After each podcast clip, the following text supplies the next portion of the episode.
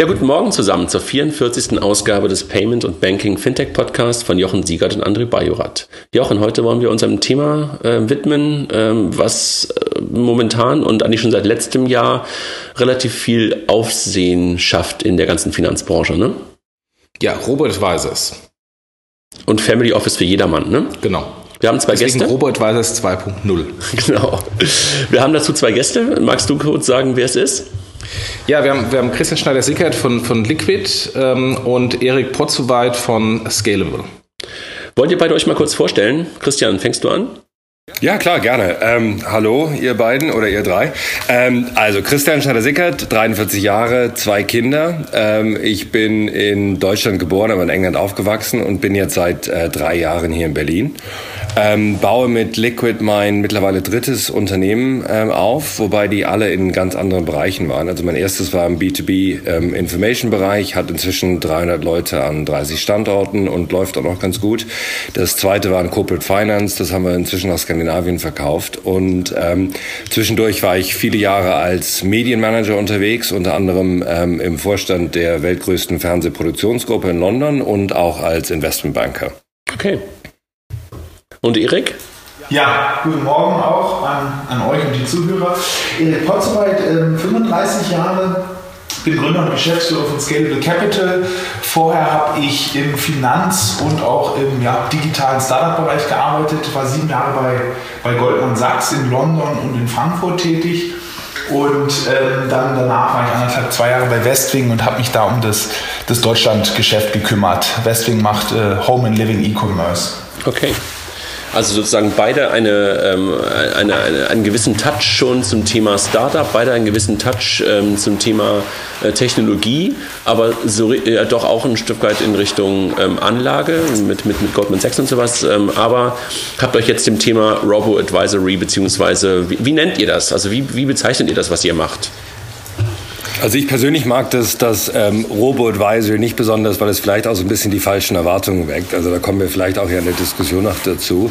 Ähm, wir nennen es einfach digitale Vermögensverwaltung oder, oder Digital Wealth Management. Das ist der Begriff, den wir eigentlich intern immer benutzen. Und Erik und ihr? Ja.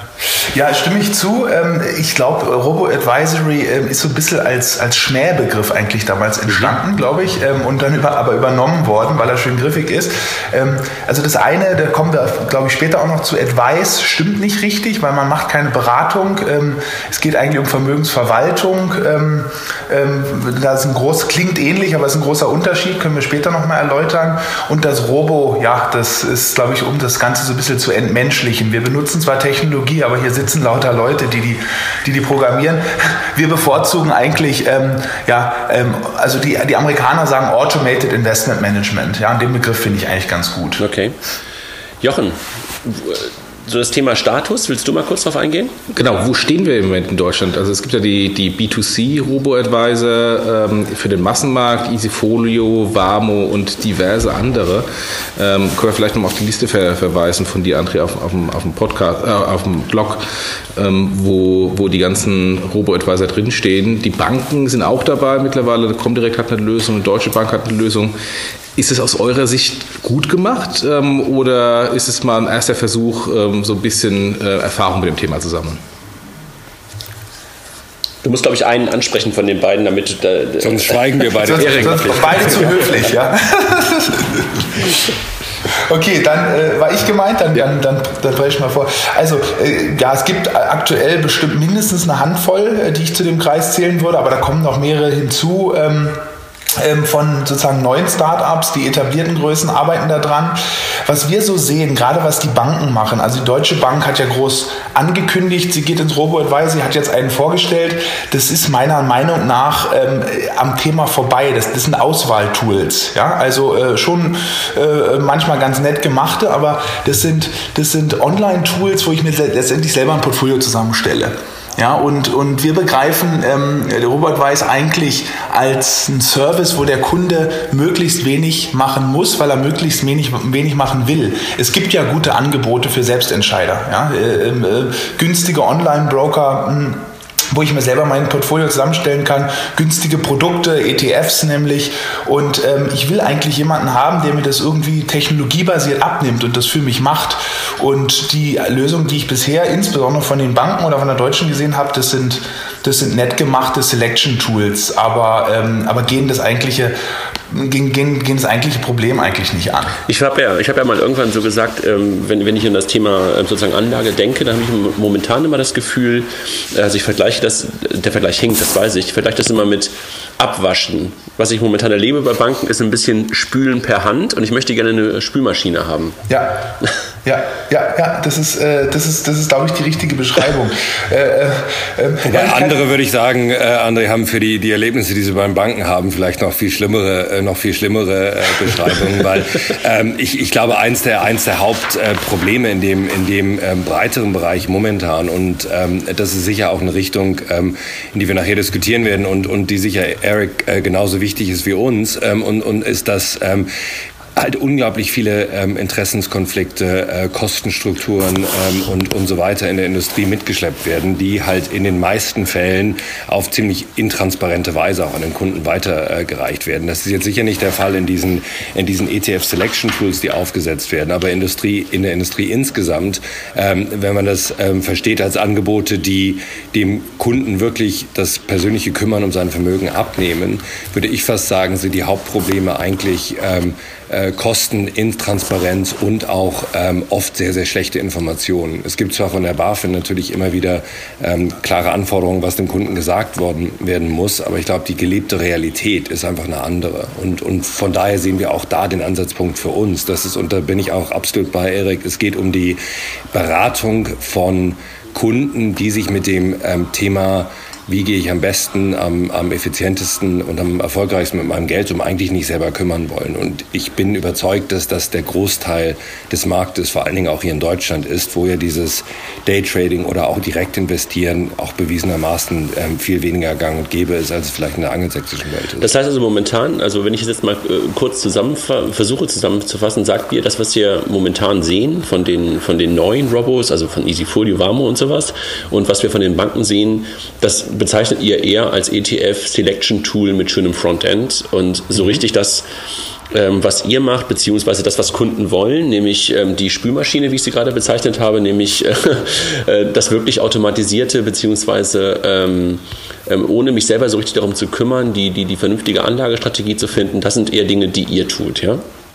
Ja. Okay. Könnt ihr mal erklären, was ihr genau macht? Genau, wollte ich gerade ähm, sagen. Nicht jeder, nicht jeder ähm, äh, kann mit Liquid und Scalable auch was anfangen.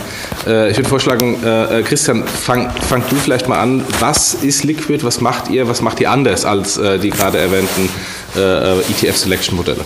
Gerne. Also wir, ähm, wenn man das in einem Satz zusammenfasst, würden wir immer sagen, dass wir die, die Strategien, Konditionen und Anlageklassen, die bisher allein Höchstvermögenden offen standen, einem äh, breiteren Markt an wohlhabenden Kunden zugänglich machen. Und ähm, das heißt, dass wir anders als ein Großteil der, der bestehenden Branche wirklich unabhängig von jeglichen Interessenskonflikten auch aufsichtsrechtlich verpflichtet, allein im Interesse, im Interesse unserer Kunden und so effizient und nutzerfreundlich und kostengünstig, wie es nur geht, mit einer digitalen Plattform ähm, dem Kunden ein Angebot unterbreiten, sein Vermögen ähm, auf sicherer, regulierter und, und effizienter Basis zu verwalten.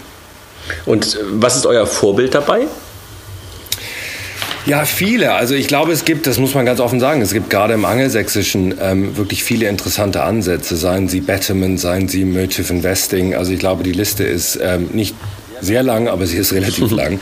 Ähm, äh, was uns, glaube ich, zunehmend klar ist, dass man anders als vielleicht andere auch, äh, nicht eins zu eins aus einem doch sehr anderen Markt auf den deutschen Markt kopieren kann. Und, und ähm, wir glauben einfach, dass ähm, man, um erfolgreich zu sein, auch die ähm, Eigenheiten des lokalen Markts, die regulatorischen Gegebenheiten und vor allen Dingen auch die sehr unterschiedlichen Kundenpräferenzen wirklich in seinem Angebot ähm, widerspiegeln muss. Und, und ich würde also sagen, wir haben nicht ein Vorbild, aber wir schauen uns natürlich alles an, was es im Markt gibt und ähm, schauen uns aber auch an, wo der deutsche oder der kontinentaleuropäische Markt vielleicht anders ist und ähm, versuchen damit und darauf basierend ein, ein Angebot zu bauen, was den lokalen Gegebenheiten, Gegebenheiten und Anforderungen am besten entspricht.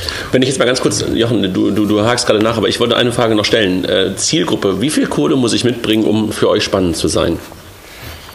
Du bist natürlich für uns immer spannend, aber egal, egal wie, wie, viel du mitbringst. Also bei uns, bei uns ist es so, wir haben, ähm, wir haben eine, äh, wir haben eine Einstiegs, ein, eine Einstiegsgröße ähm, von 100.000 Euro und haben uns ähm, quasi als äh, Zielsegment den ähm, Markt von gut verdienenden, wenn du so willst, äh, mit liquiden oder investierbaren Vermögen ab 250.000 ähm, Euro vorgenommen. Okay. Und ähm, bieten denen halt die Gelegenheit, ihr, ihr Geld von demselben Team verwalten zu lassen, ähm, das sich bisher um Vermögen größer 15 Millionen gekümmert hat.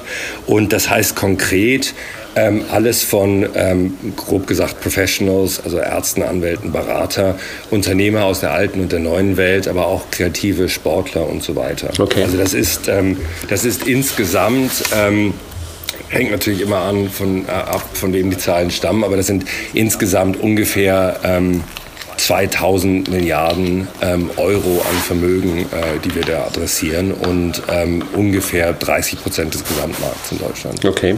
Erik, jetzt kannst du dich aber so ein bisschen daran abarbeiten. Was macht ihr denn? Genau, also wir sind, wir, ähm, wir erstellen und managen ETF-Portfolien für unsere Kunden. Ja, ist also alles ETF-basiert. Und wir haben dazu als Asset Allocation Modell eine, ein Risikomanagement-Modell programmiert. Also wir sind, äh, ähm, haben keine, keine aktive Anlagestrategie oder treffen da, ähm, lassen das einen Fondsmanager machen, sondern das ist ein rein quantitatives Modell. Ja, und äh, wenn man da ein bisschen ins Detail gehen will, ähm, keine Angst, ich mache es nicht zu technisch jetzt am, am frühen Morgen. der, Jochen, ähm, der Jochen mag das, wenn es um solche, äh, um solche Dinge ja, geht. Das ist nämlich genau meine Frage. Wie viel Tech von Fintech steckt in euch?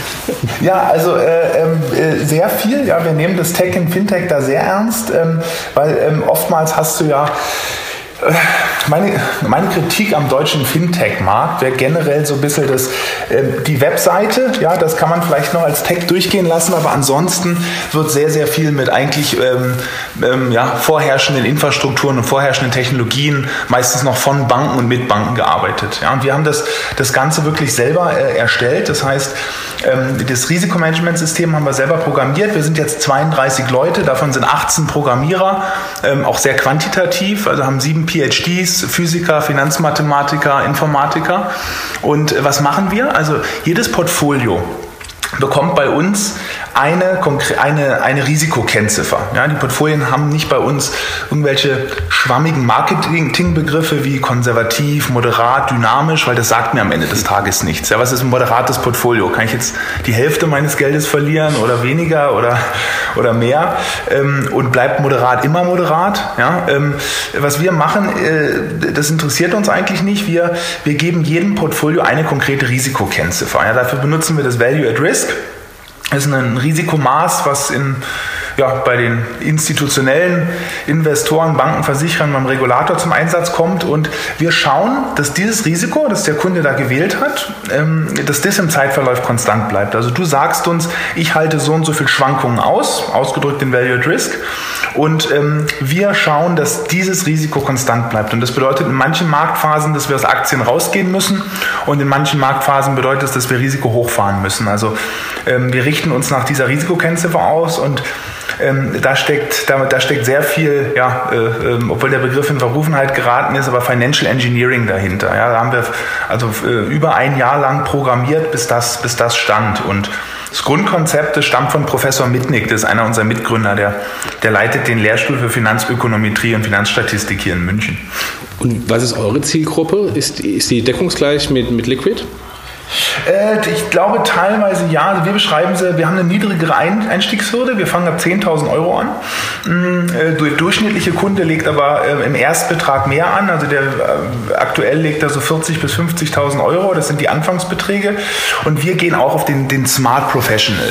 Ja? Ähm, ähm, das ist eigentlich so, vom, vom Alter ist ein relativ breites Spektrum. Also geht von 18 bis, bis, bis 86 ist der älteste Kunde. Ähm, was sie alle vereint, sind alle, obwohl es ein bisschen arrogant klingt, sind alle smart. Ja, das sind Leute, denen musst du nicht erklären, warum Bankberatung und 5% Aufgeld auf dem DK-Fonds, warum das keine gute Sache ist. Ja, das, die wissen das, die, kann, die kannst du da schon abholen. Die haben, eigentlich, die suchen nach, nach verschiedenen Sachen. Die suchen, zum einen suchen sie eine, eine Alternative zur Bankberatung, die suchen was kosteneffizientes und kostengünstiges und viele, zumindest unser Kunden, ja, ähm, ähm, sind so aktive Ansätze leid. Die sagen, Mensch, ach, der Fondsmanager und dann empfiehlt er, dann, der weiß jetzt schon, wo am Ende des Jahres der DAX steht, na, dann, dann brauche ich auch kein Risikomanagement, wenn ich das weiß. Ja, brauche ich auch keine Diversifikation. Ähm, ich suche einen quantitativen, technologiegestützten Ansatz. Ja, ähm, ähm, äh, so kommen die Kunden eigentlich zu uns. Mögt ihr und könnt ihr was sagen zu eurer Kundenanzahl und zum Einlagevolumen? Ähm, das, das, werden wir. Äh, jetzt wollen wir es noch nicht sagen. Wir wollen jetzt erstmal auf eine signifikante Größe kommen und dann äh, publizieren. Aber äh, bislang äh, ist es äh, sehr schöner Zufluss. Ja? Also ähm, ähm, siebenstellig pro Woche. Äh, und jetzt wollen wir da erstmal einen, einen schönen Satz schaffen. Und wenn es dann eine schöne Größe hat, hoffentlich in Kürze, gibt es dann eine Pressemitteilung. Aber aktuell behalten wir es noch für uns. Und Christian, wie sieht es bei euch aus? Ja, das finde ich als Ansatz, also ähm, abspiegelt absolut unsere Philosophie ähm, wieder. Vielleicht auch so ein bisschen zu Eriks Punkt, was am Markt gefällt, was am Markt nicht gefällt. Also wir sind auch eher von der Schule, wir ähm, arbeiten erstmal und schaffen erstmal eine Basis und dann reden wir drüber. Und, ähm, und äh, bei uns ist es bei uns ist es ähnlich. Also wir sind ja offiziell ähm, noch nicht im breiten Markt zugänglich, sondern fahren seit ähm, Ende letzten Jahres eine, ähm, eine Pilotphase, ähm, wo wir erste Kunden, mit denen wir auch sehr, sehr eng in der Entwicklung des Produktes zusammenarbeiten, auf unsere Plattform lassen. Und wenn man das mal so breit Product äh, Market Fit nennt, ähm, sind wir ähm, mittlerweile sehr, sehr sicher, dass, dass der dort ist und dass ähm, aus sehr, sehr ähnlichen Gründen, äh, wie denen die Erik erwähnt hat, ähm, wirklich ein Bedarf für die Art, von, die Art von Dienstleistung, ich will gar nicht sagen Produkten, sondern die Art von Dienstleistung, die wir anbieten, äh, existiert in Deutschland. Christian, was, was seid ihr, wenn ich mir das Ganze, und das geht an euch beide, aber Christian, fang gerne mal an, was seid ihr, wenn ich das Ganze aus einer juristischen Sicht betrachte? Ja, wir sind, und das ist vielleicht auch anders als, ähm, als einige der Erwähnten vorhin, wir sind ähm, Finanzportfolio-Verwalter ähm, nach äh, Paragraph 32 KWG. Ähm, das heißt, äh, die, die, Vermögensverwaltung ist in Deutschland ja kein, kein rechtlich geschützter Begriff, aber ähm, der offizielle BaFin-Begriff ist Finanzportfolioverwaltung, was ähm, heißt, dass man anders als in, der, äh, in der Beratung das einem anvertraute Vermögen eines Kundens verwaltet, in seinem Sinne, allein in seinem Interesse und auf Basis von klaren Anlagerichtlinien, die man mit dem Kunden festgelegt hat. Also das heißt, du bist nicht nur Vermittler, sondern ihr macht halt einen Schritt mehr, ne? Ja, ganz genau. Und darf ich nochmal zu dem Thema Technik auch klar, einhaken, klar. weil das, ähm, das ist auch, glaube ich, so ein Bereich, wo es, ähm, wo es ab und zu Missverständnisse gibt. Also ich würde, ähm, unser Ansatz ist ja ein bisschen ansatz, äh, anders als der von, von Scalable, ähm, aber ähm, generell würde ich vielleicht noch zufügen, dass die Technik ähm, bei uns ähm, auf jeden Fall an allen Stufen des Prozesses auch, äh, auch eine Rolle spielt. Also es ist so, ähm, wir haben auf der, auf der Gestaltung der, der Investmentprodukte ähm, und auf der Entwicklung der äh, Portfolios für die, für die Kunden haben wir natürlich ähm, auch durch unsere Partnerschaft mit Harco Trust Kapitalmarktmodelle, ähm, äh, Analysen von, von taktischen Shifts in der Assetallokation, Tools für Risikomanagement etc. Also da ist sehr, sehr viel, da, da ist sehr, sehr viel Technologie im, im wirklich Finanztech-Sinne dahinter. Aber dann geht es weiter. Also ich glaube, dass man auch auf der, äh, wenn man so die Kette mal vielleicht durchgeht, auf der Kunden, äh, in der Stufe der Kundenakquise, dass man da auch ähm,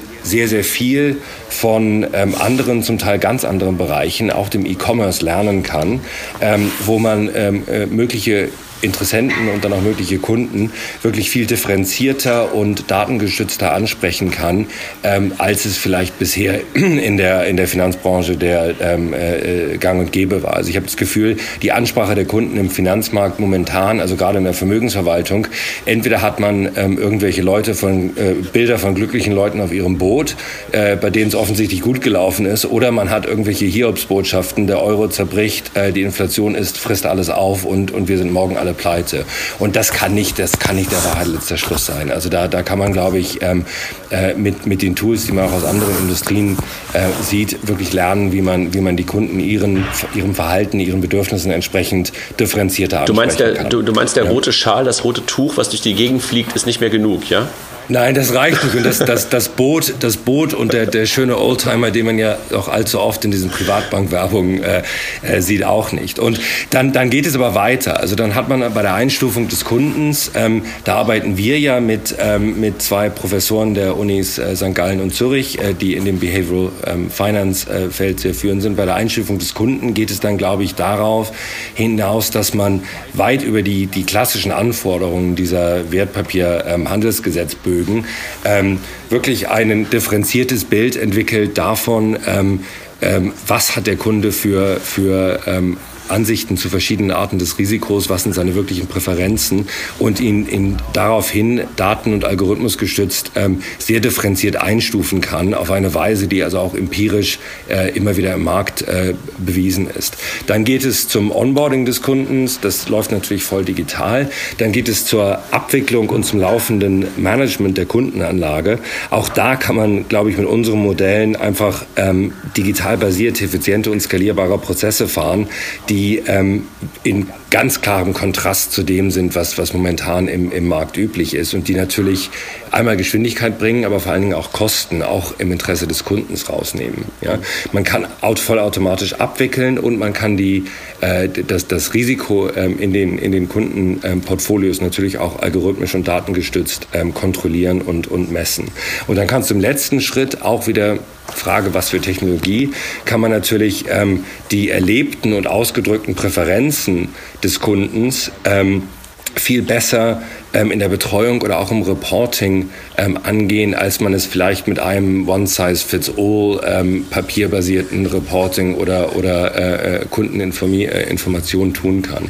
Also ich glaube, die Technologie sitzt an vielen, vielen Stellen und nicht nur in dem Robo-Kern, wie ja manchmal so ein bisschen die, die Annahme ist im Markt. Okay. Und Erik, ihr, also jetzt hat Christian ja auch noch ähm, weit auf das, ist weiter auf das Thema Technik eingegangen, aber wir kamen ja ursprünglich sozusagen aus dem, was seid ihr juristisch und regulativ? Wie ist es bei euch?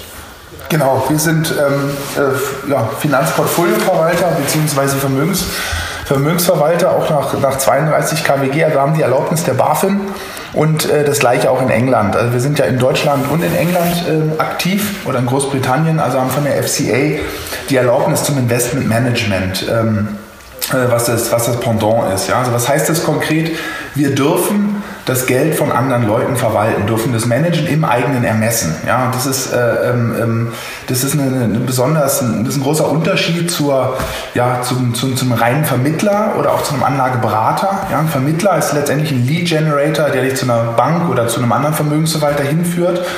Ein Anlageberater berät dich zu einem Einzelprodukt ja, oder zu mehreren Produkten und du musst aber die Anlageentscheidung treffen.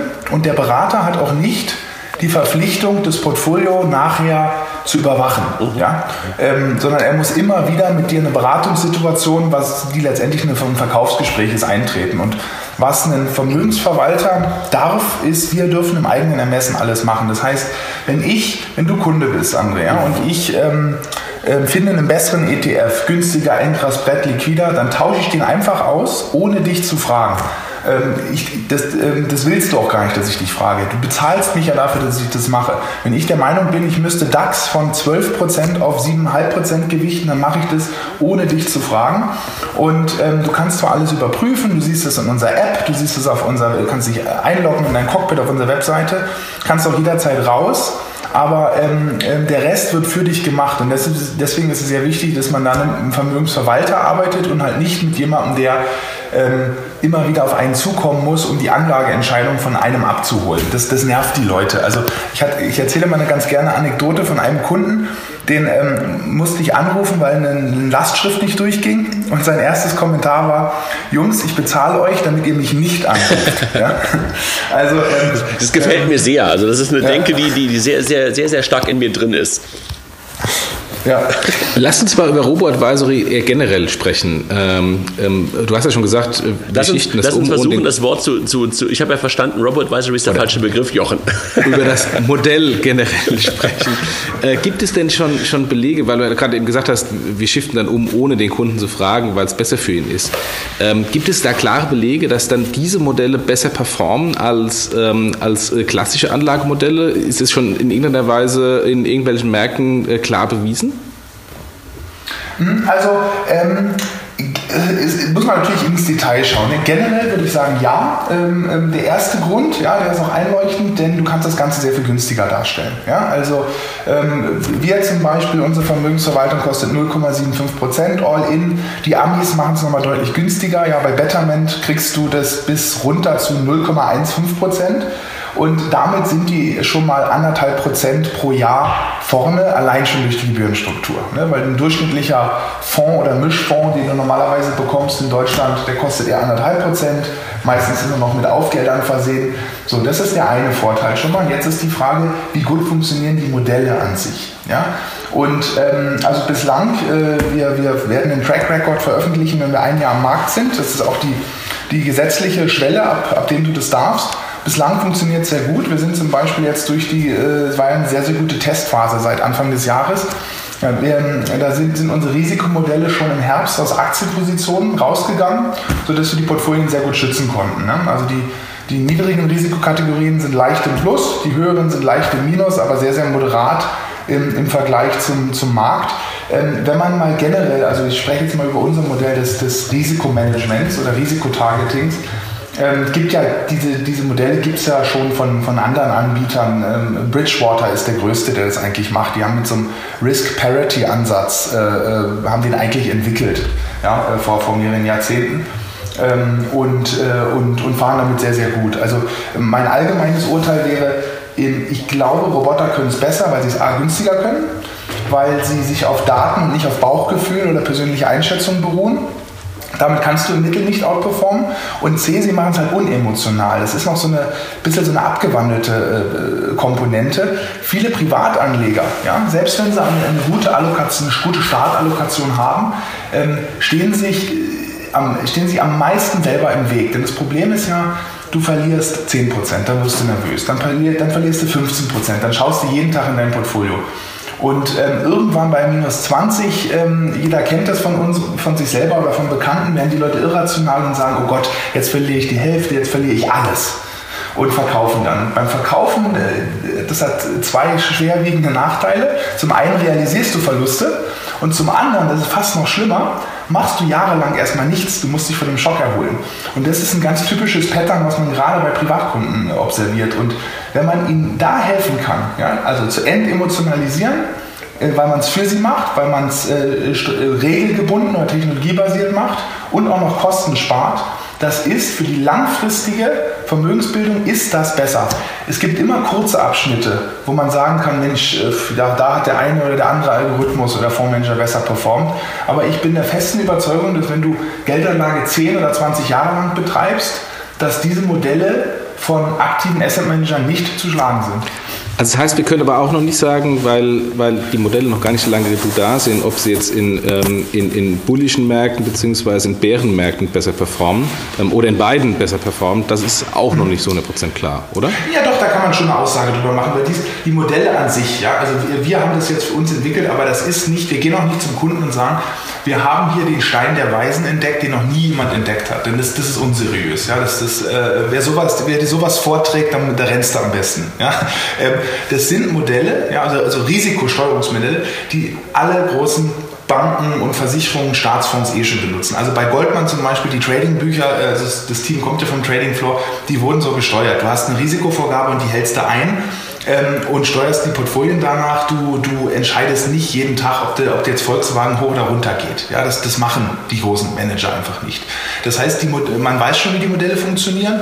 Unser Modell konkret, also ein, ein risikokontrollierter Ansatz, man kann eigentlich eine Pauschalaussage ähm, geben und zwar, in Down-Märkten, ja, da soll er eigentlich outperformen, da soll er dich vor starken Verlusten, ja, also so, so, so großen Verlusten, äh, wie beispielsweise die Benchmarks oder die Aktienmärkte jetzt erlitten haben, das soll er abfedern, ja, ganz vermeiden kann er es nicht, aber abfedern, abmildern und in den positiven Märkten soll er mit, möglichst mit dabei sein, ja, da performt er nicht aus und langfristig soll das eine bessere risikoadjustierte Rendite geben, das heißt, ähm, ähm, wenn man es mal so ganz grob ausdrückt, würde ich sagen, ähm, du machst eigentlich Geld, indem du versuchst, Verluste zu vermeiden. Ja? Ähm, das Versprechen ist aber nicht, dass du in, äh, in Positivmärkten immer outperformst. Macht der DAX 10%, machen wir 15%.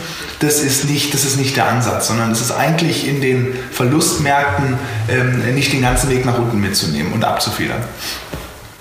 Ja, und ich glaube, also unabhängig, ähm, unabhängig von den spezifischen Modellen ist es, glaube ich, wichtig, dass man auch den ähm, Referenzpunkt äh, Jochen richtig findet. Also es reden alle immer über die Outperformance, über die Märkte. Ich glaube, was ähm, Erik vorhin gesagt hat, ist, ist auch uns ganz wichtig. Ähm, die Realität ist, dass ein absoluter Großteil der Investoren ähm, weit unter dem Marktdurchschnitt für seine ähm, Anlageallokation äh, performt. Und das, das liegt zum Teil daran, dass sich Kunden irrational verhalten. Das ist ein, äh, das ist ein äh, ganz wichtiger Faktor und äh, mit Sicherheit der größte. Ähm, es liegt aber auch daran, ähm, dass vielleicht, ähm, äh, dass, dass vielleicht von zu vielen ähm, Anbietern im Markt ähm, einfach versprochen wird, dass sie durch ihre Weisheit äh, den, den Markt permanent äh, schlagen können und dafür hohe Fees heute bekommen müssen. Und in Summe ist halt der Effekt, äh, und das ist auch immer wieder in verschiedensten Ländern äh, demonstriert worden, dass der, der durchschnittliche Privatanleger eigentlich permanent hinter der Mischung an Aktien und Anleihen, wenn man das als Referenzpunkt nimmt, in der er sich eigentlich befinden soll, ähm, hinterherhängt.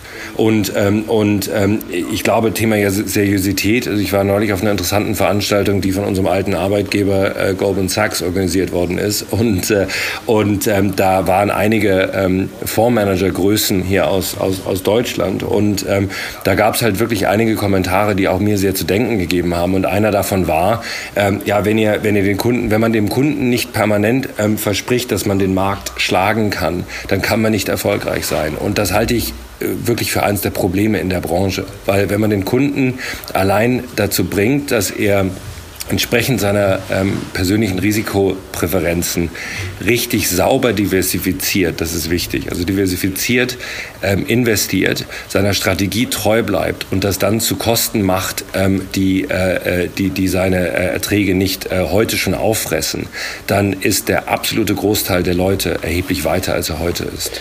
Ist es dann, also so eine, so eine, ist eine ähm, interessante Frage, ähm, die wir ja auch, auch hier mit drin haben. Ist das etwas, was ihr mit Banken macht oder seht ihr das in Zukunft sozusagen so in Kooperation, in Kombination mit Banken? Was ist das Ganze? Naja, also ich glaube, man kann es, man kann es ohne, man kann es ohne äh, äh die Banken ähm, zumindest auf der Abwicklungs- oder auch auf der, ähm, auf der ähm, Depotseite nicht machen. Also wir arbeiten ja bewusst äh, mit einer Großbank zusammen, der, der deutschen, der, dem Privatbankteil der Deutschen Bank, äh, bei dem formell unsere ähm, Kundendepots liegen, die aber natürlich absolut keinen Einfluss darauf haben, wie wir diese Kundendepots managen. Aber ähm, man wird also, glaube ich, für, für, die, für die Aufbewahrung der Kundengelder die Banken ähm, immer brauchen. Ähm, aber ich glaube, man muss sehr, äh, man muss sehr vorsichtig sein, ähm, dass man ähm, nicht in die Anreizstrukturen ähm, und die Distributionsstrukturen ähm, der ja, sagen wir, falschen Bankpartner mit einbezogen wird. Weil da ist, wie ich schon gesagt hatte, halt noch wirklich gang und gäbe, dass die, dass die Anreize nicht im Interesse des Kunden strukturiert sind, sondern letztendlich im Interesse der Bank.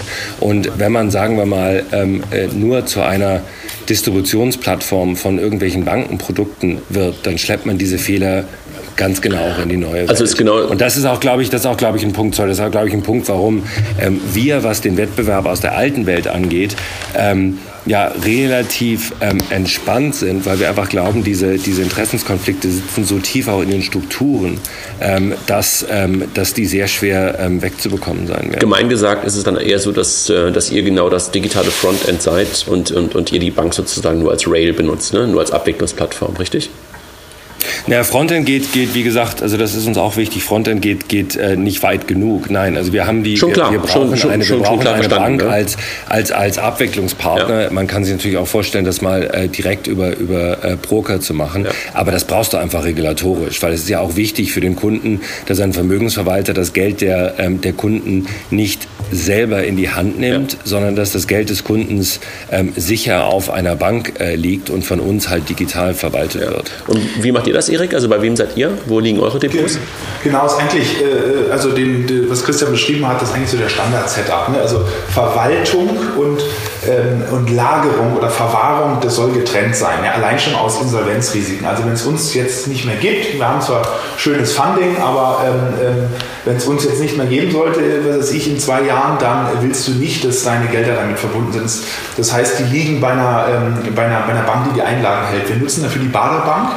Die ist ähm, in, aus München, die ist jetzt bei Privatinvestoren nicht so bekannt. Das ist die größte, größte Brokerage-Bank Deutschlands. Ist ne? aber richtig, genau. Ist aber ein, ist einer, ist der, ist einer der größte, der zweitgrößte Broker Deutschlands. Also es war uns auch wichtig, wir wollten halt extrem günstige Konditionen für den Handel ähm, ähm haben und haben die deswegen gewählt. Und ähm, ähm, ein Punkt noch zur Kooperation mit Banken. Also ähm, was natürlich schon interessant ist, die Banken haben, ähm, haben sehr, eine sehr große Kundschaft. Viele von denen sind entweder lethargisch oder nicht happy, aber wechseln dann doch nicht. Da gäbe es schon Ansätze. Das, unser Problem ist bei den Geschäftsbanken vor allem. Ja? Nehmen wir mal Deutsche Bank. Die haben schon Interesse zu sprechen, sie können sich es aber einfach nicht leisten. Ja? Ähm, weil sie, sie müssen, ähm, ähm, ich meine jetzt mal die, die Standard-Stereotypen, Banker sind greedy und wollen alle Porsche fahren, das jetzt mal beiseite gelassen. Die können sich einfach nicht leisten. Nehmen wir doch einfach mal einen ganz normalen Anlageberater. Ja? So, der kann in seinem in seiner physischen Betreuung kann der maximal 40, 50, wenn er ganz fleißig ist, vielleicht 60 Kunden pro Jahr betreuen der muss mehrere Prozentpunkte aus jedem Kunden rausbekommen, sonst lohnt sich sein Arbeitsplatz einfach nicht. Ja? Der hat sein Gehalt, der hat Overhead, der muss sein Büro bezahlen. Wenn der nur 50 Basispunkte von einem Kunden nimmt, muss, muss er das Ding absperren. Und die Banken können da nicht raus. Das heißt, ähm, auch in dieser Entwicklung dieser Robomodelle, es ist nicht so, dass die zu doof sind, die Ressourcen nicht haben. Das haben sie. Die haben Top-Leute, die haben, die haben genügend Geld, um das auf die Beine zu stellen. Sie können sich einfach nicht leisten. Deutsche Bank hat tausende von Beratern. Was will sie mit denen machen? Die haben Pensionsverpflichtungen, die haben Arbeitsverträge. Ähm, ähm, die kann nicht von einem Modell, wo sie Prozentpunkte verdient, auf ein Modell umstellen, wo sie Basispunkte verdient. Das ist einfach, äh, äh es ist nicht möglich. Ja? Andere Spieler können das, also neue können das, die, die das rein technologiebasiert, ohne Filialen, ohne Bankberater machen. Die Online-Broker, ja, die könnten es theoretisch auch. Ich glaube, wenn, wenn sich jemand entwickelt, dann sind es eher die Online-Broker, also aus der Bankenwelt. Die klassischen Banken ist, ist äh, ich meine, man wird das immer von Journalisten gefragt, oh, jetzt kommt die Deutsche Bank. Und meine Antwort ist immer, obwohl es ein bisschen hochnäsig klingt, ist, unter, den, unter meinen Top 10 Sorgen, die man so als Unternehmer haben kann, ist die Deutsche Bank bei weitem nicht dabei. Jochen, jetzt kommt dein äh, Thema, Business Case, ne? Ähm, ja, nee, ich wollte erst was anderes noch fragen, weil ähm, ist halt, das ist ja die alte Frage Kannibalisierung. Ähm, kannibalisiere ich mich selbst oder werde ich von Dritten kannibalisiert? Also einfach zu sagen, ähm, ich habe da meine Berater und äh, deswegen ist das Modell so, wie es ist, ist ja dann auch kein Zukunft, äh, zukunftsfähiges Modell, weil da kommt irgendwas anders, ihr vielleicht oder, ähm, oder der Wettbewerber aus dem Bankenbereich, ähm, der es dann trotzdem macht und dann stehe ich trotzdem als Bank vor dem Problem. Deswegen die Frage, ähm, ihr als auch äh, ähm, viele der, der, der ähm, ähm, ETF-Allocation-Anbieter, wie ich jetzt gelernt habe, äh, die im Massenmarkt aktiv sind, ähm, machen ja einen klassischen B2C-Ansatz. Also ihr versucht die Kunden selbst zu akquirieren, äh, ihr macht die ganzen Onboarding-Prozesse. Ähm, überlegt ihr euch auch äh, B2B-Ansätze, also dass ihr eure Produkte, eure Lösungen direkt in Banken verkauft, damit sie es dann weiterverkaufen und ihr, und ihr damit eine schnellere Skalierung hinbekommt? Ja, also auf jeden Fall. Aber es müssen, wie gesagt, die, es müssen, wie gesagt, die richtigen Partner sein. Und da gibt es, da gibt es auch sicher einige. Es sind sicher nicht viele, aber es gibt einige, die auch von der Philosophie her näher ähm, am äh, Kundeninteresse stehen, als es vielleicht andere tun. Ähm, das geht aber auch über die, über die Banken ähm, an, an sich hinaus. Es gibt ja auch eine ähm, sehr große ähm, ja, Vertriebsstruktur für, ähm, äh, äh, für Anlageprodukte in, in äh, Deutschland, die äh, mit regulatorischen Veränderungen, die jetzt kommen werden, ähm, wie wir auch schon in England gesehen haben, einige Veränderungen vor sich haben. Und, und da gibt es also sicher Ansätze, ähm, die man sich überlegen kann, wie man sein Produkt wohlgemerkt unverfälscht, weil das ist natürlich wichtig. Also ich glaube, der Ethos, dass man im Interesse des Kundens kostengünstig agiert, den darf man unter keinen Umständen in Frage stellen. Aber ähm, da, gibt es, da gibt es eine Reihe von Möglichkeiten, das nach, nach vorne zu entwickeln, auf jeden Fall. Jochen. Ja, wir sind die. Ja, nee, sag sorry, du, Erik. Also wir sind die interessantesten Gespräche. Ja, führen wir derzeit ja, ähm, ähm, eigentlich nicht mit Banken, sondern mit Vermögensverwaltern, mit Unabhängigen. Ja, weil die, die sehen das, äh, die sehen auch, dass ihr Modell, wenn du ein guter Verwalter bist und eine gute Kundenansprache hast, das wird es auch weiterhin geben. Ja, aber die, ähm, die sehen, dass es äh, nicht skalierbar ist ja, und suchen eine Art und Weise, das skalierbar zu machen. Denn die Vermögensverwalter, die haben ähm, ähm, auf der Kundenbetreuung meistens alle das gleiche Problem. Die haben einen Zielkunden, ja, der hat dann, was weiß ich, ähm, der, das, die, das, das, das, das, Zielvermögen ist dann, was sie durchschnittlich verwalten, 3 Millionen Euro ja, oder 10 oder wie auch immer. Das ist meistens der Patriarch, der Senior der Familie. Der hat aber Kinder, ähm, Cousins, äh, Ex-Frauen, die mit kleinerem Vermögen noch irgendwie da noch dranhängen und auch Betreuung wünschen. Und da suchen die eine Art und Weise, wie kann ich das skalierbar machen. Und die interessantesten Gespräche sind eigentlich eher mit denen, ne? weil die, mhm. die machen ja, die verdienen ihr Geld ja nicht am Produktverkauf. Ja? Die sagen jetzt nicht, ach, jetzt kommt ihr mit euren kosteneffizienten ETFs ums Eck und ich habe hier aber die, äh, den, den DWS-Fonds, den ich verkaufen muss. Ja? Das ist ja das Dilemma des Bankberaters. Das haben die ja nicht. Die verdienen ihr Geld auf den Assets, die sie verwalten. Und die interessantesten Gespräche sind mit denen, ähm, ähm, interessanterweise. Ja, das heißt, wenn es B2B-Ansätze gibt, unserer Meinung nach, oder Zusammenarbeiten, äh, äh, dann sehen wir uns da eigentlich als, dann sehen wir uns aktuell eigentlich da als Partner. Okay. Verstanden. Aber Jochen, Jochen ist trotzdem zu dem Business Case Thema. Ne? Das ist eher so, Jochen ist ja unter Zahlenmensch hier unter uns beiden. Ja, also äh, man, äh, ihr habt ja schon die Zahlen genannt, was, was ähm, äh, ihr verlangt äh, dafür. Ähm, wenn, wenn ich mir die Erträge anschaue im Vergleich zu anderen Fintech-Modellen oder gar anderen Tech-Modellen, ähm, mhm. AdTech etc., ähm, wie kriegt ihr den Business Case hin? Kundenakquise, Kosten versus Ertrag. Ähm, ist das nur ein Modell, dass ihr, dass ihr massiv skalieren müsst, dass, es, dass das Modell erfolgreich ist oder, oder äh, wie ist euer Business Case? Ich glaube, da gibt es also vielleicht grundlegend, Jochen, gibt, glaube ich, immer ein Missverständnis, ähm, äh, das so ein bisschen auf, auf ähm, diesem Punkt der Verwalt des verwalteten Vermögens basiert, weil die, ähm, ähm, weil, weil viele Kritiker natürlich sagen, ihr braucht, ähm, ihr, ihr, braucht ähm, eine Milliarde, zwei Milliarden an, äh, an, an äh, äh, verwalteten Vermögen gleich Umsatz, um überhaupt profitabel zu werden. Und ich glaube, also das Wichtige ist, bei uns ist Umsatz nicht das verwaltete Vermögen, sondern bei uns ist, äh, ist Umsatz das, was wir an Verwaltungsgebühren auf das Vermögen nehmen. Und wir, wir reden hier ähm, glaube ich, wichtig zu verstehen von, von sehr, sehr großen Zahlen. Ich hatte es vorhin ähm, erwähnt, also der, der äh, deutsche Onshore-Vermögensmarkt in unserem Segment äh, liegt bei über 2000 Milliarden ähm, Euro. Und ähm, es geht also darum, einen Teil dieser 2000 Milliarden Euro ähm, zu überzeugen, ähm, von unseren Modellen ähm, betreut und verwaltet zu werden. Und, und ähm, wenn man mal von einer Zahl von jetzt aus der Luft gegriffen, zwei Milliarden als, als mittelfristiges Ziel für die verwalteten Assets ähm, in, in Deutschland redet, dann dreht es sich darum also um 0,1 Prozent des Marktes. Ja? Der Markt ist auch jetzt schon extrem fragmentiert und selbst mit zwei Milliarden an der Management wäre man absolut nicht unter den großen, äh, unter den großen Spielern. Und ähm, von daher ähm, würde ich sagen, also das ist, das ähm, ist absolut erreichbar. Man wäre kein Unternehmer, wenn man das nicht für absolut erreichbar hielte. Aber das Wichtige ist halt, die Kette geht ähm, äh, Assets under Management. Darauf gibt es dann diese kleine Verwaltungsgebühr, wo wir ja auch anders als viele andere, die bewusst ähm, klein halten wollen, weil das halt im Interesse des, des Kundenertrags ist. Aber danach, wenn man von dem dann generierten Umsatz äh, in Richtung Bottomline oder EBITDA geht, ist das ein sehr, sehr hochmargiges Geschäft an sich, weil man halt ähm, einen Großteil der Kosten, und Erik hat es erwähnt, die in der alten Welt ähm, entstehen, in der Beratung, in der Abwicklung, ähm, halt durch Digitalmodelle extrem schlank halten kann. Und das Modell hat an sich eine intrinsische Marge, die ähm, gut, es gibt tolle Beispiele im AdTech-Bereich, aber die, die, die, die auch im Vergleich mit anderen, äh, mit anderen äh, digitalen Modellen gar nicht unattraktiv ist. Also ich glaube, du kannst ähm, auf deine Umsätze eine, eine EBITDA-Marge fahren, die, die weit über 20 Prozent liegt. Können wir das mal ein bisschen konkreter machen, einfach an einem Beispiel, was es ungefähr kostet, euch zu nutzen? Habt ihr irgendwie so ein Gefühl, dass man das mal so weiß, also dass man es so ein ja. bisschen greifbarer macht? Ja. Äh, gerne. Also äh, ich kann einfach mal vor ja. Also es ist relativ einfach machbar, wenn du 10.000 Euro bei uns anlegst, ja, oder machen wir 100.000, das ist ein bisschen, äh, klingt ein bisschen schöner. Ähm, wir nehmen ja 75 Basispunkte, ja, das ist die Gebühr, ähm, die beinhaltet äh, alle, alle Handelskosten, unsere Verwaltungsmarge, alles. Ja, das wären dann also 750 Euro pro Jahr ähm, auf 100.000 Euro. Ähm, dazu kommen noch ähm, die Kosten der ETFs. Ja, da haben wir nichts dran, da gibt es keine Kickbacks, keine Rückvergütung.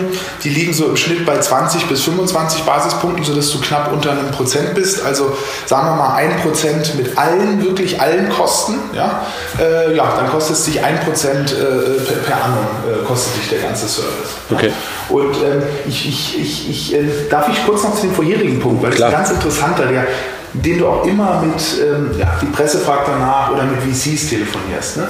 Hm, ähm, ich finde, Chris hat das schon ganz schön beschrieben, denn ähm, wir haben da mit einem großen ähm, Fintech-VC aus dem Valley gesprochen, ja, die auch bei, bei Betterment investiert sind. Ja? Und das Interessante bei denen war, wie die darüber nachdenken. Der sagte uns zum Beispiel, also mich interessiert eigentlich gar nicht, dass ihr da Investment Management macht. Ja? Ähm, das ist schön, da könnt ihr eine Marge drauf nehmen. Ähm, für mich ist das Business ein Subscription-Business. Ja, ähm, so wie Software as a Service. Das ist die ja, E-Commerce-Denke. Äh, richtig. Ihr habt, du hast einen Kunden, ja, der hat jetzt, was weiß ich, 100.000 Euro. An dem verdienst du jetzt mit deinen 75 Basispunkten, ja, verdienst du, was weiß ich, 600, 700, 800 Euro pro Jahr. Ähm, und das verdienst du, wenn, er, wenn du ihn gut betreust. Und wir sehen das im Investmentmanagement, ähm, die, die, Gelder sehr, sehr sticky sind. Ja? Anders als zum Beispiel bei manchen E-Commerce-Modellen wie, wie Flash Sales oder dergleichen. Ja? Siehst du, dass das sehr, sehr sticky sein kann. Wenn ich den Kunden also schaffe, Jahre oder vielleicht Jahrzehnte zu halten, dann hat er einen Customer Lifetime Wert von mehreren tausend Euro oder Dollar. Wenn ich es jetzt schaffe, einen Kunden für 300, 400, 500 Euro anzuziehen, der mir 3, 4 oder 5.000 Euro zurückzahlt über sein Lifetime, dann ist es ein fantastisches Business für mich. Dann ist es ein Software-as-a-Service-Business, was mit sehr hohen Multiples bewertet wird. Und so denken die darüber nach. Was ist eigentlich unser ähm, Erik, ich muss, ich muss grinsen, weil das ist genau die Rechnung und genau die Unterhaltung, die ich äh, auch mit, mit, äh, mit vielen Leuten schon gehabt habe. Ich würde da noch eins ja. dazu, ich würde da noch eins dazu sagen. Ähm, das Schöne ist, es bleibt ja nicht bei den 600 Euro. Ähm, von denen du eingangs geredet hast, weil ähm, die, äh, äh, der Kunde, wenn es bei ihm ähm, halbwegs gut läuft, ähm, vergrößert er sein Vermögen aus, ähm, aus verschiedenen äh, Quellen. Einmal wächst es natürlich, weil es von uns verwaltet wird und, äh, und, und zweitens ähm, verdient er auch im Laufe seiner Karriere vielleicht noch hier oder da den, den Euro dazu. Das heißt, es ist nicht nur, dass der, dass der Customer Lifetime äh, sehr, sehr lang ist, wenn man seinen Job richtig, äh, also äh, sehr lang ist, ähm, dass der Customer Life sehr lang ist, wenn man seinen Job richtig macht, sondern das Vermögen, das einem theoretisch zur Verfügung steht, weil man den Kunden überzeugen kann, äh, sein wachsendes Vermögen weiterhin bei einem äh, selbst verwalten zu lassen, geht auch hoch. Das heißt, es gibt also eigentlich diese, diese zwei Effekte, die den Kundenwert, äh, die den Kundenwert im Vergleich mit vielen, vielen Digitalmodellen extrem hoch machen. Jochen, was kriegen wir eigentlich gleich als Vermittlungsprovision für die ganzen Leute, die sich gleich anmelden bei den beiden? hatten, hatten, wir doch, hatten wir doch vorher gesprochen. Aber wir, wir dürfen und wollen ganz explizit natürlich keine Kommissionen zahlen. Nee, natürlich nicht. Wir, gehen, wir gehen gerade mal was essen. unser, unser, unser, CT, unser, CTO hat mir gerade zugewunken, der eine Server ist bei uns schon durchgeschaut, äh, äh, weil die, äh, obwohl das Ding, der, der Podcast ist noch gar nicht live. So, okay. bei, bei, der Anmeldung bitte das Keyword Payment and Banking anmelden, dann erfolgt äh, ähm, erstmal 50 Prozent der Einlage als Kickback an André und mich. Das wird, das, ja, ja. Jochen, du weißt, das Kickback ist ganz, hat einen ganz, ganz üblen Nachgeschmack, ne? Du weißt, wo, du weißt, wo es herkommt, ne? Ich weiß, ich weiß. Okay, alles klar. Deswegen habe ich es auch verwendet, das Wort. okay. Jochen, du hattest noch das Thema Zukunft von Robo-Advice. Haben wir darüber jetzt schon ein Stück weit gesprochen? Oder nee, eigentlich noch nicht so, so richtig. Ne? Wo geht die Industrie hin? Das ist schon noch eine offene Frage, die wir haben. Ne? Ja, ich glaube, Machine Learning wird, wird immer machtvoller. Ähm, und wenn man, wenn man jetzt einfach mal schaut, wie auch der Parketthandel sich geändert hat, ähm, ist, ist das Robo-Advice-Thema oder ähm, die, die Robo-Asset Allocation, ähm, ist das ähm, äh, eines der Dinge, die auch die Branche ein weiteres Mal erschüttert, auch mit entsprechenden Arbeitsplatzverlusten? Ich glaube, der, der Feind ist nicht der Parketthandel oder der Handel, sondern der, der, der, der, ähm, der Feind, wenn man so will, sind eigentlich die, ähm, also wir sagen immer, es gibt zwei, es gibt zwei Sachen, die idealerweise verschwinden sollen. Das eine ist ähm, der Hang zum Sparbuch, weil man einfach keine, weil man einfach keine besseren, halbwegs verständlichen Alternativen hat. Das ist ja eigentlich ähm, ein großes Problem, besonders in Deutschland, dass einfach zu viele mit ihrem Geld nichts machen. Das verbessert sich jetzt natürlich durch die Zinslage, weil der Druck einfach höher wird. Aber sonst, ähm, was, was ähm, verschwinden ähm, wird oder reduziert wird äh, aus unserer Sicht in Zukunft, sind die ähm, ineffizienten Distributions- und, und Beratungsstrukturen vor allen Dingen, die, ähm, die einfach, ähm, wir hatten es vorhin kurz angesprochen, unglaubliche Kosten mit sich ziehen, die dann weitergereicht werden müssen, aber ähm, dem Kunden im Endergebnis einfach oft nicht die Betreuung ähm, bieten, die er eigentlich wünscht. Mhm. Okay. Ja, also es ist, ist, ist, ist auch meine, meine Sicht. Ich glaube, zum einen, klar, äh, äh, wie Christian beschrieb, nimmt man den Banken schon was weg, weil man einfach ja, viele Kostentreiber, die man nicht braucht für eine gute, Geld, für eine gute Geldanlage, äh, Bürotürme, Filialen, äh, Berater, äh, noch nicht mal Fondsmanager, ja, wenn man das rausnehmen kann. Und das andere ist, man kreiert wirklich einen neuen Markt. Und das ist ja das Interessante immer, so ein bisschen diese Peter Thiel-Denke. Ne? Wie geht das Hand in Hand mit den existierenden Banken? Ich glaube, also so ein bisschen dieses, äh, da wird ja auch von der Presse viel aufgebauscht und dieses, das, ähm, ähm, ich glaube, da vieles ist auch übertrieben. Banken wird es in zehn Jahren noch geben und vielleicht sogar noch in 100 äh, Jahren, aber, aber was was, äh, was wegfallen wird, ist schon dieses Karstadt-Modell, dass du einfach alles anbietest. Ja? Du, und, und, und, und dieses Cross-Selling. Du holst den Kunden über kostenloses Girokonto rein, das braucht jeder.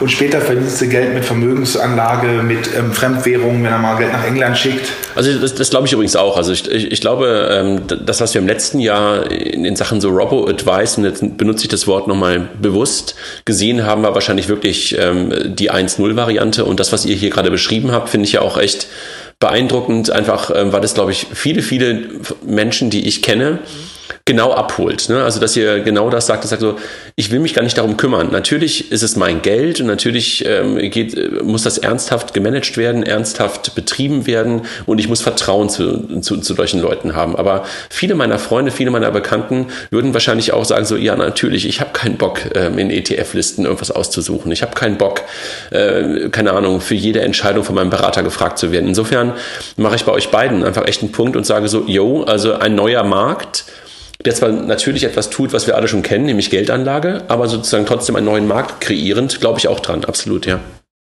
Sagt, jetzt habt ihr gerade gesagt, ähm, so die Banken sind in zehn Jahren möglicherweise noch da. Erik, hast du gesagt, wahrscheinlich würde Christian da auch einen Haken hintermachen, weil sonst würdest du ja auch nicht mit einer, mit einer großen deutschen Bank zusammenarbeiten, wenn du nicht glauben würdest, dass sie in zehn Jahren noch da sind. Ne?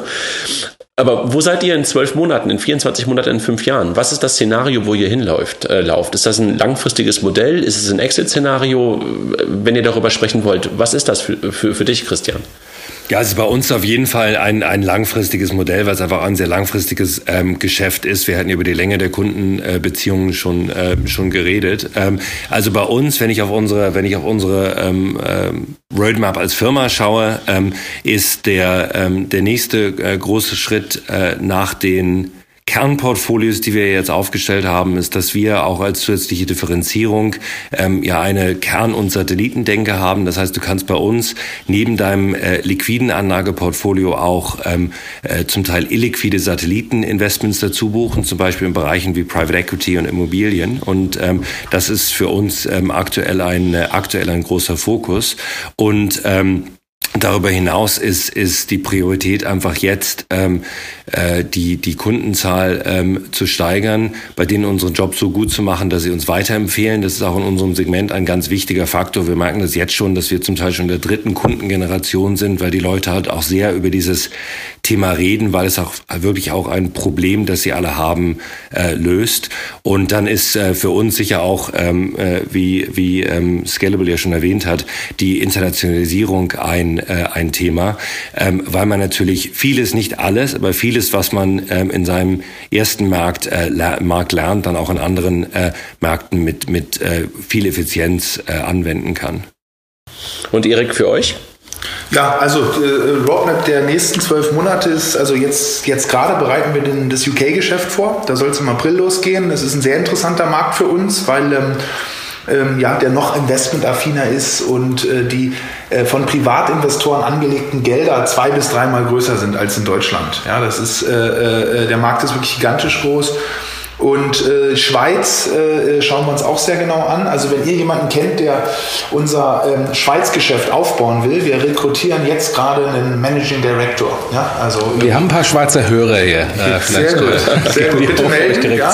Jobs at scalable.capital. Ja, würden wir stellen ihn heute ein, wenn wir die richtige Person finden. ähm, nee, weil dann, äh, dann sind wir in äh, kein Scherz. Ja, das, das, sind die, das, ist, das ist, steht für dieses Jahr auf der Roadmap. Also UK im, im April und Schweiz hoffentlich noch äh, vor Ende des Jahres. Ähm, ansonsten, wir haben ja, ähm, das ist ähm, mit der EU-Harmonisierung ja eine schöne Sache, ähm, wenn du in einem Land äh, eine Erlaubnis bekommst. Ja, wir haben sie ja schon in zwei Ländern, in Deutschland und UK, dann hast du einen sogenannten europäischen Pass und kannst in jedes andere europäische Land gehen. Ja, das heißt, ähm, das schauen wir uns jetzt genau an, wo lohnt sich das, weil ähm, ähm, wir haben ein skalierbares Geschäftsmodell, ja, wir haben letztendlich einen einen Anlagealgorithmus, der äh, länderagnostisch ist. Den können wir genauso gut in, in Spanien, Frankreich, Holland oder Skandinavien verwenden.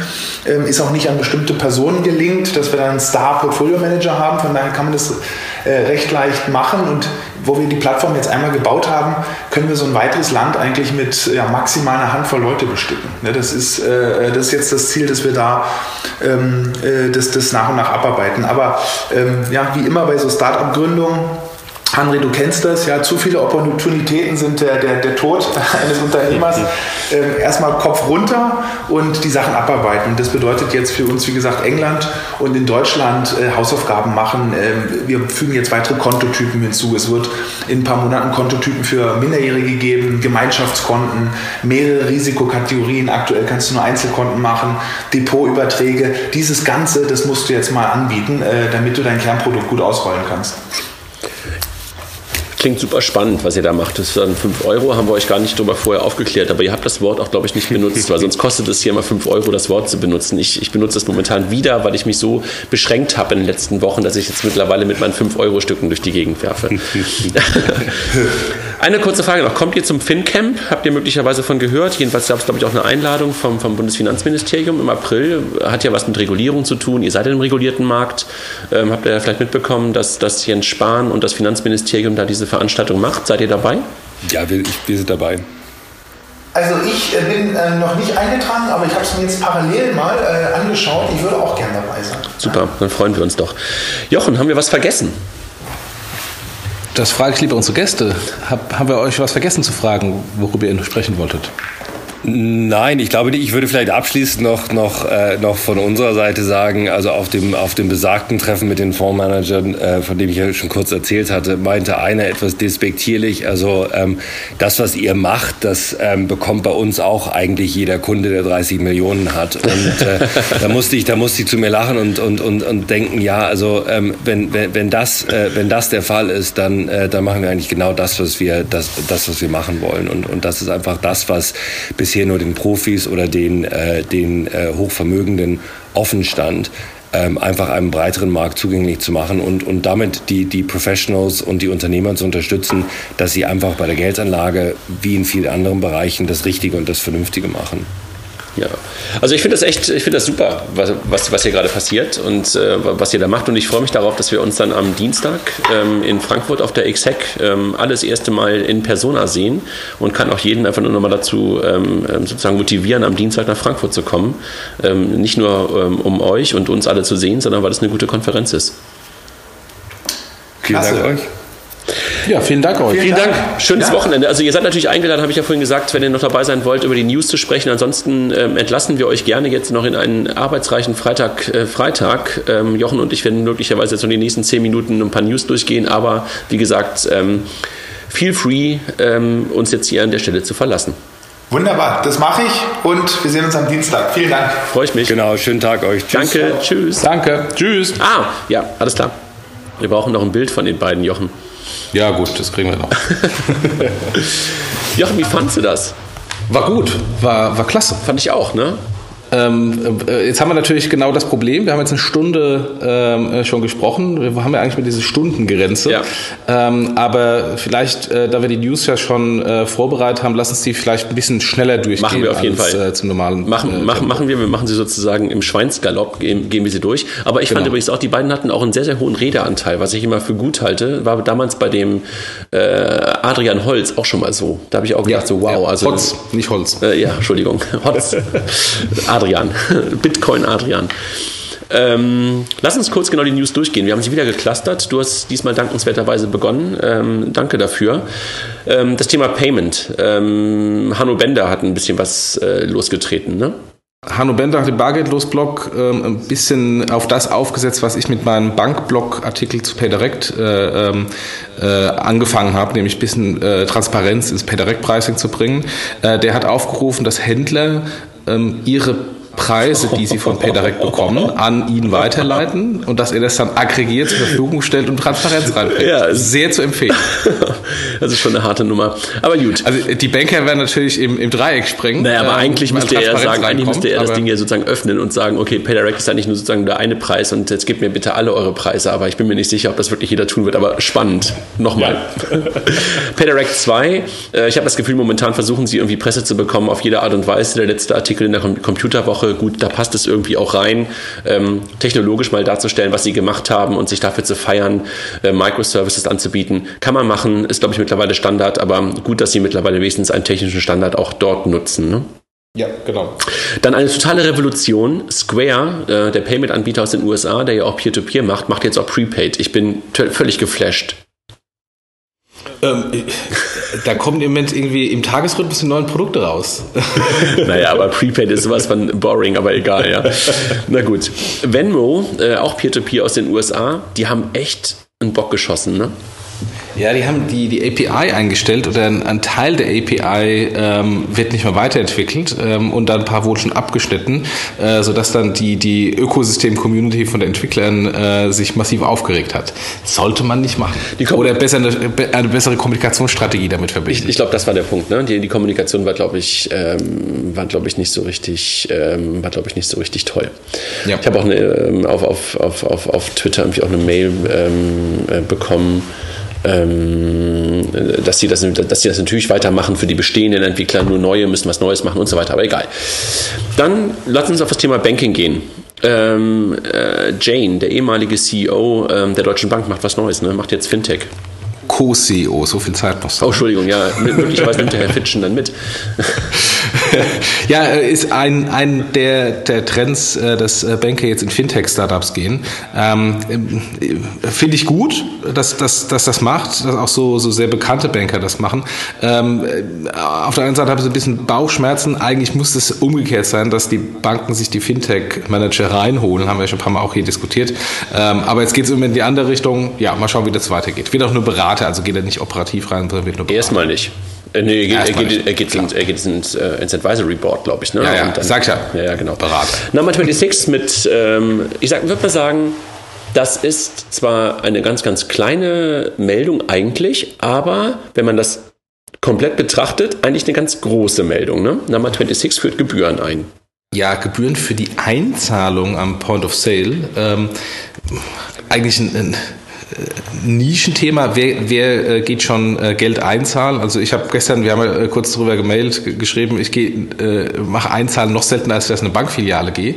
Ähm, von daher, das, das ist ein, ein absolutes Nischenthema, aber glaube ich, so ein Testballon von Number 26. Wie reagieren die Kunden drauf, dass ähm, das bislang komplett kostenfreie Preismodell mit ein paar Gebühren verbunden wird? Ich weiß, dass einige Direktbanken äh, dieses Thema ähm, für irgendwas Gebühren einzuführen ähm, gescheut haben, wie der Teufel das Weihwasser. Ähm, aber ich bin wirklich mal, also ich finde es wirklich letztendlich totaler äh, Witz-Case. Äh, die Einzahlungen sind ja auch bis 100 Euro immer noch kostenlos, ähm, ähm, fair enough. Ähm, aber trotzdem ist es ein Stück weit ein Zeichen dafür, dass dieses Versprechen kostenlos möglicherweise dann nicht mehr ganz zu halten ist. Ne? Ja. Mondo, ähm, einer von diesen Challenger Banks, hat gerade im Crowdfunding innerhalb von einer Minute eine Million Pfund oder Dollar, egal, eins von beiden eingesammelt. Wow. Das Thema ist heiß. Absolut. Dann Candice, die Jungs, die auf dem Bankathon dabei waren, die die Buchhaltung bzw. Rechnungsverwaltung, Bezahlungen, ähm, ich versuche gerade das Wort nicht zu benutzen, ähm, revolutionieren wollen, ich nutze es doch, ähm, haben ein Funding bekommen, eine Million von mhm. unter anderem Point Nine Herzlichen Glückwunsch, freue ich mich sehr ja, drüber. Also einfach auch, weil es gezeigt hat, dass der Bankathon da eine Relevanz hatte für die Jungs, ähm, auch ein Stück weit zu zeigen, was sie können. Sind mittlerweile halt auch schon länger dabei, ähm, also freue ich mich sehr drüber und auch Point9, super Investor. Also passt total zu deren Modell. Was die halt machen, ist Verbindung von, von Rechnungen mit Zahlungen, mit Sprachsteuerung, also dass du wirklich mehr Smartness in das Thema ähm, Rechnung und Buchhaltung reinbekommst. Dann im Bereich Versicherung gibt es zwei neue Startups, Virado, so eine Nischenversicherung, ähm, die sie anbieten, und ähm, Chat dich sicher. Da bin ich mal gespannt, dass du halt über, über WhatsApp und über andere Chats irgendwie plötzlich auch so Ad-Hoc-Versicherungen abschließen kannst. Ja, äh, tolle Modelle. Äh, mal, mal schauen, wie das da auch angenommen wird von den Kunden. Generell Fintech noch so ein paar Informationen. Das Handelsblatt äh, hat ein Stück weit ähm, berichtet über ähm, so den, den, den, den Fintech-Status und sowas, ne? ähm, wo man gesagt hat, so wo stehen wir eigentlich momentan, äh, wie viel Tech ist da eigentlich drin, war das eine und das zweite ähm, gibt es ja verschiedene Studien momentan, wie viele Fintechs es in Deutschland gibt. Ähm, Peter Baku hat was gemacht, ähm, Ernest Young hat was gemacht, dann gibt es irgendwie äh, meine, meine Übersicht, die ich versuche zu pflegen und da kommen unterschiedliche Zahlen raus. Ähm, liegt, glaube ich, sehr, sehr stark daran, dass alle drei unterschiedliche Definitionen von Fintech haben, unterschiedliche Kategorien von, von Gründungen, unterschiedliche Kategorien von Unternehmungen da reinnehmen. Und ich habe euch erst gestern im, im Fintech äh, Red Pack mal reingeworfen. Lasst uns mal das Wort Fintech definieren. Und das, äh, du hast noch keine Antwort von mir bekommen. Äh, nee. Fällt mir erstaunlich schwer. Ja, und das fällt uns allen schwer. Ja. Weil es halt irgendwie so viele Dinge, wenn man es ganz breit fast einfach sagen kann, es ist Fin und Tech, da kannst du alles reinpacken, da kannst du ein PayPal reinpacken, ein Apple Pay reinpacken. Oder hat es halt was, auch noch was zu, zu tun mit Startup? Hm? Möglicherweise, ja. nee, eigentlich nicht wirklich, wenn man nur Fintech denkt. Aber das sollten wir mal machen. Das äh, diskutieren wir mal und, und, und machen es mal zum Thema, möglicherweise von einem Blogpost, das zu definieren. Ich hatte gestern die Definition, die, die, die Kilian gestern gefunden hatte, fand ich schon ganz stark. Ähm, wir werden sie mal ähm, kundtun. Ja.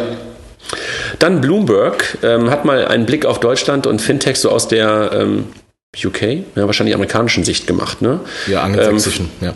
Fand ich gut. Ähm, es fehlte Hamburg, aber ist egal. Ja, Deutschland, Hauptsache, es fällt mal auf. Äh, ja, nee, nee, schon klar. Aber ist gar nicht aufgefallen. Das schon, schon klar, aber es war halt München, Berlin und Frankfurt explizit genannt. Ja. Und Hamburg hat durchaus auch ein paar Modelle, weißt du, ähm, die Fintech relevant ist. Ob ja. es bei Creditec angefangen, ja. ähm, mit uns bei Figo ähm, und, und, und äh, sowas wie die Sutor Bank, sowas wie jetzt die Warburg Bank, die was macht. Da gibt es durchaus auch interessante Modelle. Insofern, das fehlte uns, aber da müssen wir möglicherweise noch ein bisschen was tun. Dann das FinCamp des BMF, haben wir letzte Woche ja ausführlich darüber berichtet. Ähm, wer sich noch nicht angemeldet hat, kann das immer noch tun. Ähm, die Auswahl erfolgt dann, wer wirklich kommen kann, ähm, über die Kollegen vom BMF. Aber auf dem Blog paymentbanking.com gibt es diese Einladung nochmal. Also tragt euch gerne ein. Werft auch bitte gerne Inhalte rein, die ihr dort besprechen möchtet. Ja, dann, wir haben gerade eben schon über Bankathon gesprochen. Ähm, äh, es gab ein äh, Hackathon von den Volks- und Raiffeisenbanken. Ich habe ehrlich gesagt keine, noch keinen Zeitungsbericht oder Blogbericht äh, darüber gesehen. Äh, allerdings sehr viel bei Twitter äh, genau. Äh, festgestellt. Von genau. Daher kein Link, aber wer sich dafür interessiert, einfach mal bei Twitter, es sind sehr viele Fotos gepostet, macht einen sehr guten Eindruck und vielleicht haben wir nächste Woche da so, so einen Review-Bericht in dem einen oder anderen Blog. Bestimmt irgendwie auf, auf, auf dem Blog von der, von der Volksbank Bühl wird bestimmt was kommen. Ja, auf jeden Fall. Äh, da ich, ja. ich glaube, der Hashtag war, glaube ich, Geno Hackathon. Ja. Ne? Ja, und, und bei, bei Boris mit Sicherheit auch. Vielleicht nehmen wir nächste Woche mal Boris oder sowas dazu. Franz haben wir ja schon mal versucht. Ähm, vielleicht kann er sich ja jetzt eine Woche darauf vorbereiten, das mit der PR-Abteilung zu klären, ob er nächste Woche dabei sein kann. Ja. Dann hat Steffen ähm, eine Kolumne geschrieben diese Woche im Finletter. Die war, die war super, ne? Die war klasse. Ja, weiter so Dank, bitte. Danke, Steffen von Blumröder.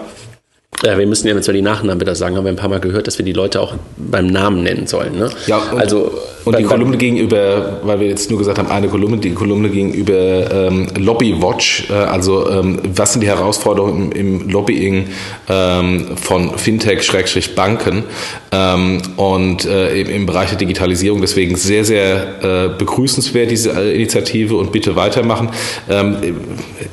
Ich bin ja weiterhin der Meinung, dass das, ähm, das bestehende Lobbying, insbesondere von, von den Bankenverbänden für Fintechs, nicht in die richtige Richtung geht. Und deswegen ist ja die Initiative von, von Bitkom extrem positiv. Total. Ähm, und, äh, und er hat es nochmal unterstrichen.